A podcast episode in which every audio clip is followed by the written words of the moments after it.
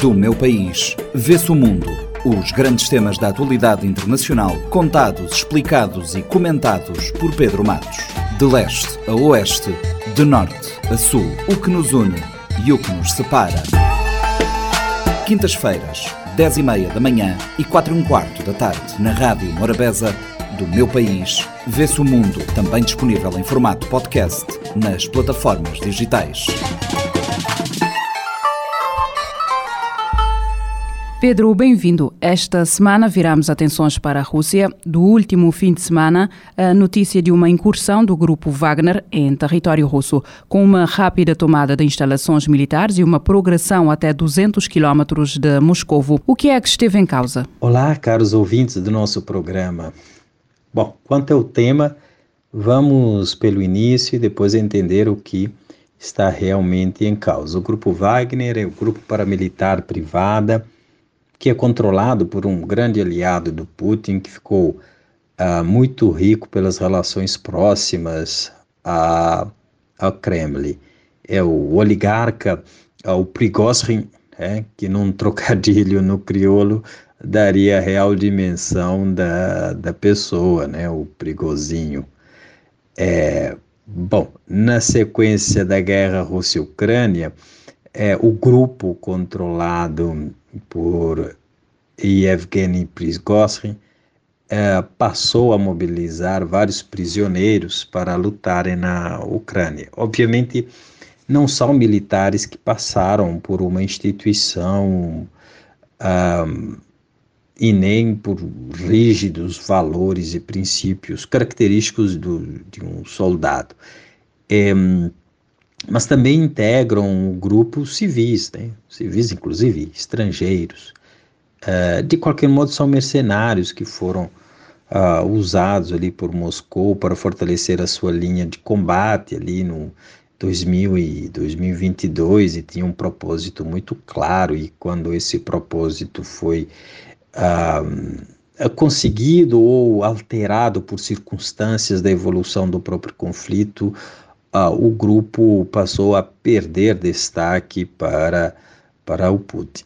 Ah, havia uma promessa por parte do, do líder do grupo a comutar as penas caso os prisioneiros participassem da luta na, na Ucrânia. Bom, né, o que nós sabemos é ilegal, ah, conforme a Constituição russa, o uso de empresas paramilitares para para defesa e questão de segurança, né? reservando ao Estado a exclusividade na segurança uh, e defesa nacional. Mas, de qualquer modo, o, o Putin tinha ali uma, uma estratégia muito uh, cirúrgica, que era usar esses, esses, militares para desestabilizar realmente uh, as forças de reação do, da Ucrânia.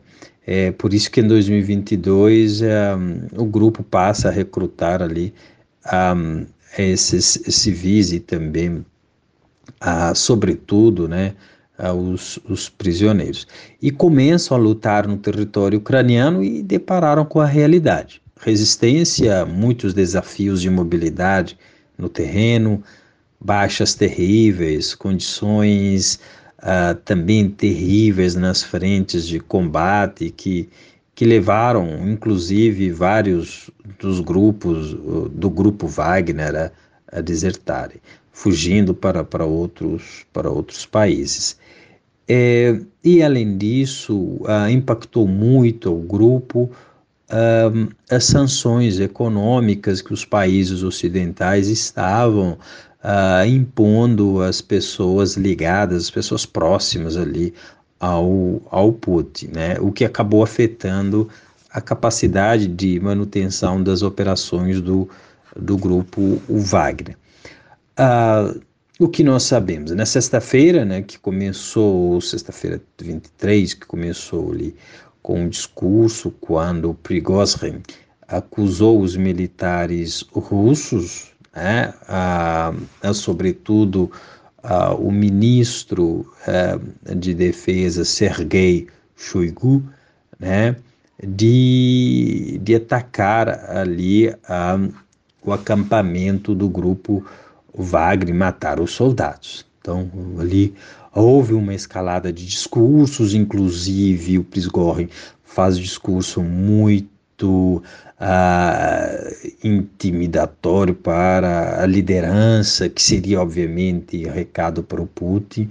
E, e, e, volta atrás, mas já estava num, numa situação da escalada de discursos que eh, não tinha como dar outra reinterpretação a, a, ao que estava acontecendo. Então, vai dar a entrada ali dos combatentes Wagner na, na cidade de Rostov, que vão ocupar instalações importantes e bloqueando o Rostov-on-Don, uh, e o Putin.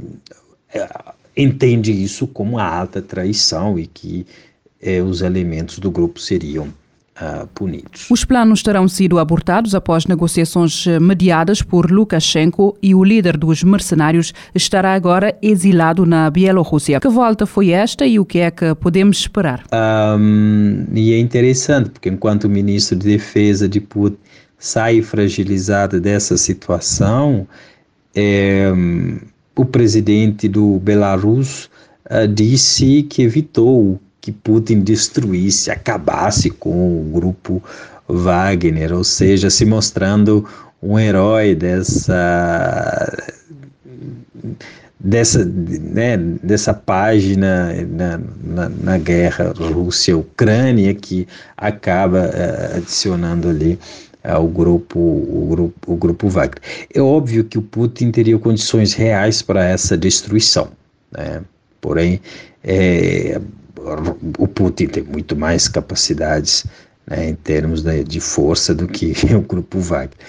É, mas perderia, o Putin perderia em vários outros planos, tá? essencialmente em termos de, de liderança, o que ditaria uma, uma possível derrota num plano muito maior e muito mais importante que um, acabar com o grupo com o grupo Wagner, que seriam os contornos da, da guerra na, na, na, na Ucrânia.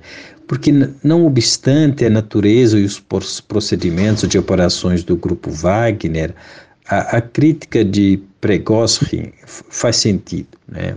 em relação à desastrosa estratégia que eh, de Putin na Ucrânia. Até agora não, não tem surtido efeito. O que o Putin chamou de uma operação é, é, uma, uma, uma, operação né, rápida, não, a, a, guerra se prolonga com, com várias é, baixas, derrotas para é, é, para a Rússia, se, se assim observarmos em termos do que estava uh, desenhado, que a Rússia poderia ganhar, é, poderia vencer essa, essa guerra com, uh, com menos tempo e com é, menos, menos recursos comparado ao que tem sido uh, canalizado nesse, nesse conflito.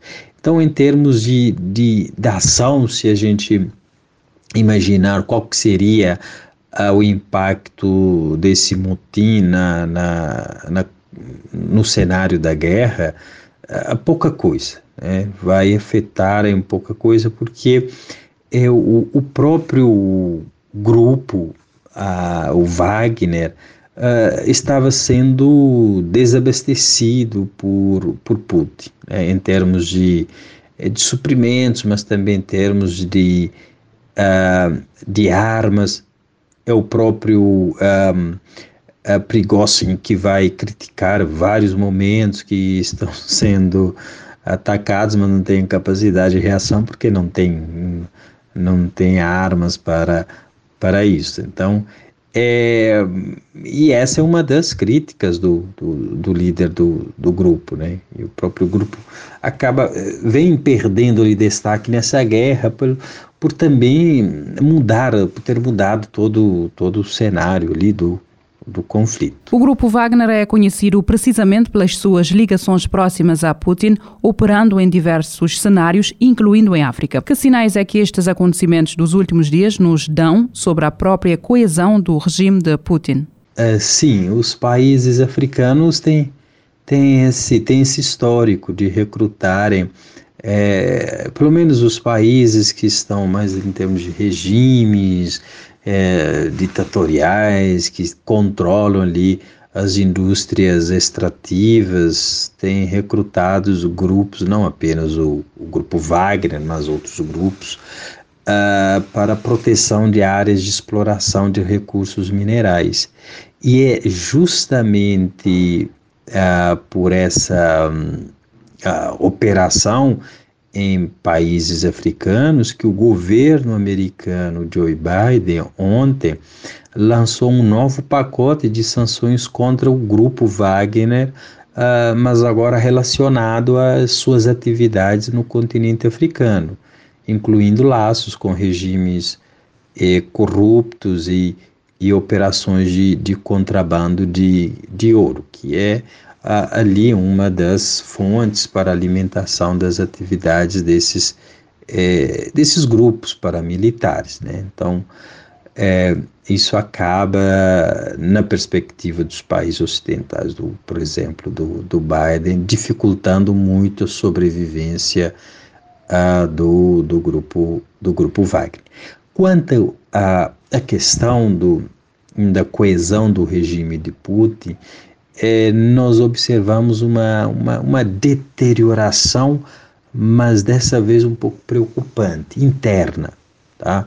Se há uma deterioração externa, internacional, né, o, a, é, traduzido no, no, isolamento internacional, a, o que o grupo Wagner acaba apontando com esse motim é a deterioração interna do, do regime de, de Putin. Né? Então, que não é sólida, obviamente, neste momento. Na verdade, não se sabe o que, o que vai também acontecer com as duas personagens desse motim, o líder Prigozhin e o ministro da Defesa Sergei Shoigu, é, que foi alvo do próprio motim. Né? Então, é, e o ministro ali está costurando o diálogo junto à presidência para se manter é, no cargo. E nós sabemos o que, que acontece, ou que já aconteceram a vários uh, é, ex-amigos ou amigos de, de Putin que acabaram tendo ali um, um, né, uma postura contrária aos interesses do próprio Putin nesse conflito. Né? Então, vários acabaram por perdendo a própria, a própria vida. Né? É, bom, vamos aguardar o desdobramento desse dessa notícia. Do meu país, vê-se o mundo. Os grandes temas da atualidade internacional, contados, explicados e comentados por Pedro Matos. De leste a oeste, de norte a sul, o que nos une e o que nos separa. Quintas-feiras, 10 e meia da manhã e 4 e um quarto da tarde, na Rádio Morabeza do Meu País. Vê-se o mundo, também disponível em formato podcast nas plataformas digitais.